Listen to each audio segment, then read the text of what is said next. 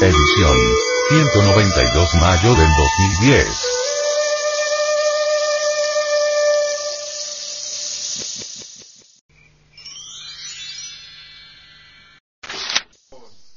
El gran mito. El mito de la creación. El mito de la creación de los distintos grupos étnicos de la Sierra Nevada de Santa Marta, el mar, la madre y la noche u oscuridad, figuran como elementos primordiales de donde salen los mundos. Primero estaba el mar.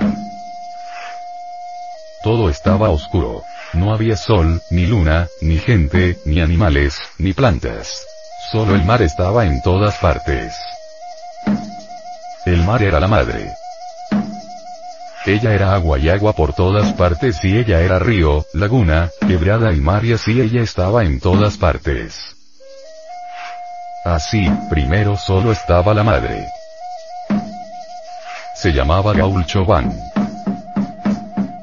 Cuando se habla del mar, nos vemos obligados a prevenir al oyente, que bajo este término se encierra lo que se ha convenido llamar entre los artistas herméticos. El mar de los filósofos. Este mar está en nuestras glándulas sexuales, es el enseminis, las secreciones sexuales tanto de la mujer como del varón. De esta sustancia sagrada para los antiguos Kofi, brota la vida en el macrocosmos y en el microcosmo hombre. En otros lugares de Indoamérica se le llama a este mar, el agua de nuestra madre. Las tribus árabes decían que esa agua póntica es nuestra agua perenne, la cual, contrariamente a los cuerpos líquidos no moja las manos, y de sus fuentes fluye el mar hermético. El venerable maestro, Samael Aumeor, dice, la madre cósmica es la asignatura astral del esperma sagrado, es la estrella resplandeciente que brota desde el fondo del mar interior. Es Estela Maris, la parte ígnea de ese mar interior, que nos guía y dirige en la gran obra de nuestro Padre que está en secreto. Esa madre nos guía en todo el proceso de nuestra auto-realización, que es el armonioso desarrollo de todas las infinitas posibilidades humanas. No me refiero a datos intelectuales caprichosamente repartidos, ni a mera palabrería insustancial de charla ambigua. Llegado en este tema, a un punto muy espinoso, nos referimos a la cuestión esta de Dios Madre, citada en muchos textos de la sabiduría oriental.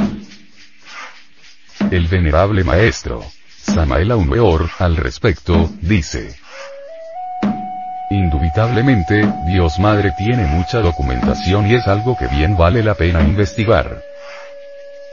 En los textos de alquimia medieval, Dios Madre es una estrella resplandeciente que nos guía en el mar interior, y muchos sabios navegantes han naufragado por no tenerla a ella como guía. Entre los aztecas ella era Tonantzin, entre los griegos es la casta Diana, en Egipto es Isis, la madre divina a quien ningún mortal ha levantado el velo, en sánscrito es Kundalini. En el cristianismo esotérico jamás se dejó de adorar a Dios Madre resulta lleno de honda significación en el Evangelio crístico, el hecho concreto que en los momentos más extraordinarios de la predicación del gran Kabir Jesús, juegan el lago y el mar, un papel formidable y misterioso.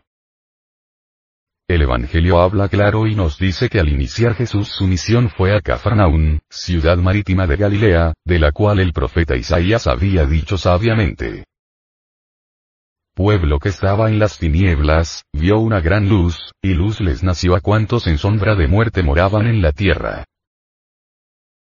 Mateo 4. 16. Primero estaba la madre y el agua y la noche. No había amanecido aún. Dice el mito que estamos estudiando. Y aquí hay algo que nos deja pensando seriamente. La madre no era gente, ni nada, ni cosa alguna. Ella es espíritu de lo que iba a venir. Aquí encontramos la deidad incognoscible, la raíz sin raíz de todo cuanto fue, es y ha de ser. En esta causa infinita y eterna, se encuentra lo que los egipcios llamaron la existencia negativa, que quiere decir que está fuera del alcance de todo pensamiento de la lógica formal o especulación. Cuando el mito nos habla que primero estaba la noche y el Génesis hebraico nos habla de tinieblas, es lo mismo que manifestaron los egipcios con esta frase. Recuerda que Osiris es un dios negro. Palabras terribles, insólitas, frase misteriosa que era pronunciada secretamente en sigilo en los templos durante las ceremonias iniciáticas. Bien sabemos nosotros que tanto Osiris, el dios egipcio, como toda esta gran creación, resulta en el fondo absolutamente incomprensible para la humanidad, para la gente de conciencia dormida.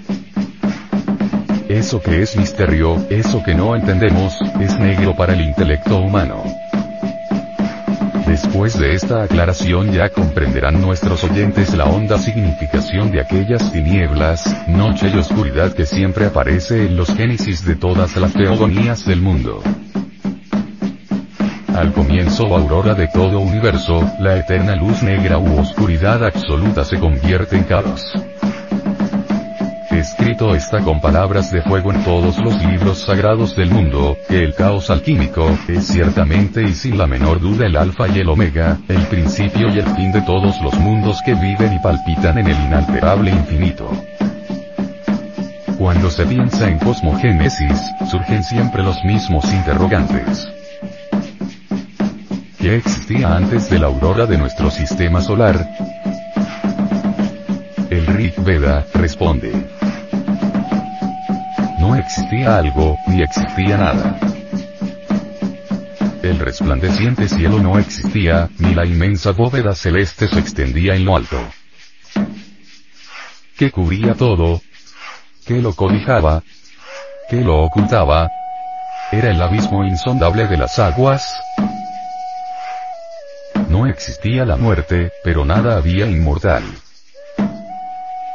No existían límites entre el día y la noche. Solo el uno respiraba inanimado y por sí, pues ninguno otro que él jamás ha habido. Reinaban las tinieblas, y todo el principio estaba velado, en oscuridad profunda. Un océano sin luz. El germen hasta entonces oculto en la envoltura hace brotar una naturaleza del férvido calor. ¿Quién conoce el secreto? ¿Quién lo ha revelado? ¿De dónde ha surgido esta multiforme creación? Los dioses mismos vinieron más tarde a la existencia. ¿Quién sabe de dónde vino esta gran creación? Aquello de donde toda esta creación inmensa ha procedido, bien que su voluntad haya creado, bien fuera muda, el más elevado vidente, en los más altos cielos lo conoce. O quizás tampoco, ni aún él lo sepa. Contemplando la eternidad. Antes que fuesen echados los cimientos de la tierra, tú eras. Y cuando la llama subterránea rompa su prisión y devore la forma, todavía serás tú, como eras antes, sin sufrir cambio alguno. Como cuando el tiempo no existía. Esperamos que nuestros oyentes de todos los niveles de entendimiento, caigan en cuenta que el racionalismo subjetivo con el que se ha investigado a los Goji, en vez de enriquecer estas indagaciones, lamentablemente lo que se ha logrado es empobrecerlas, ya que estos mitos siempre se orientan hacia Dios, el ser.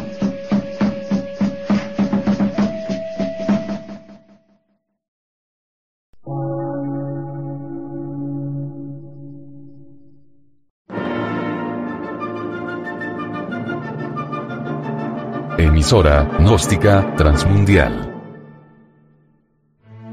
Por una nueva civilización y una nueva cultura, sobre la faz de la Tierra.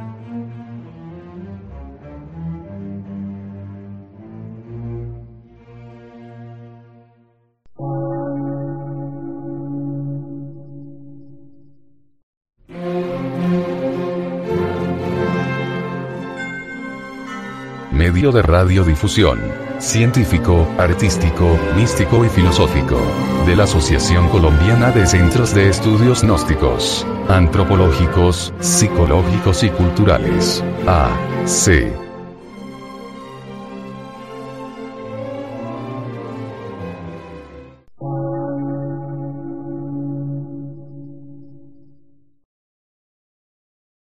Lectura en movimiento. Difusión sin fronteras.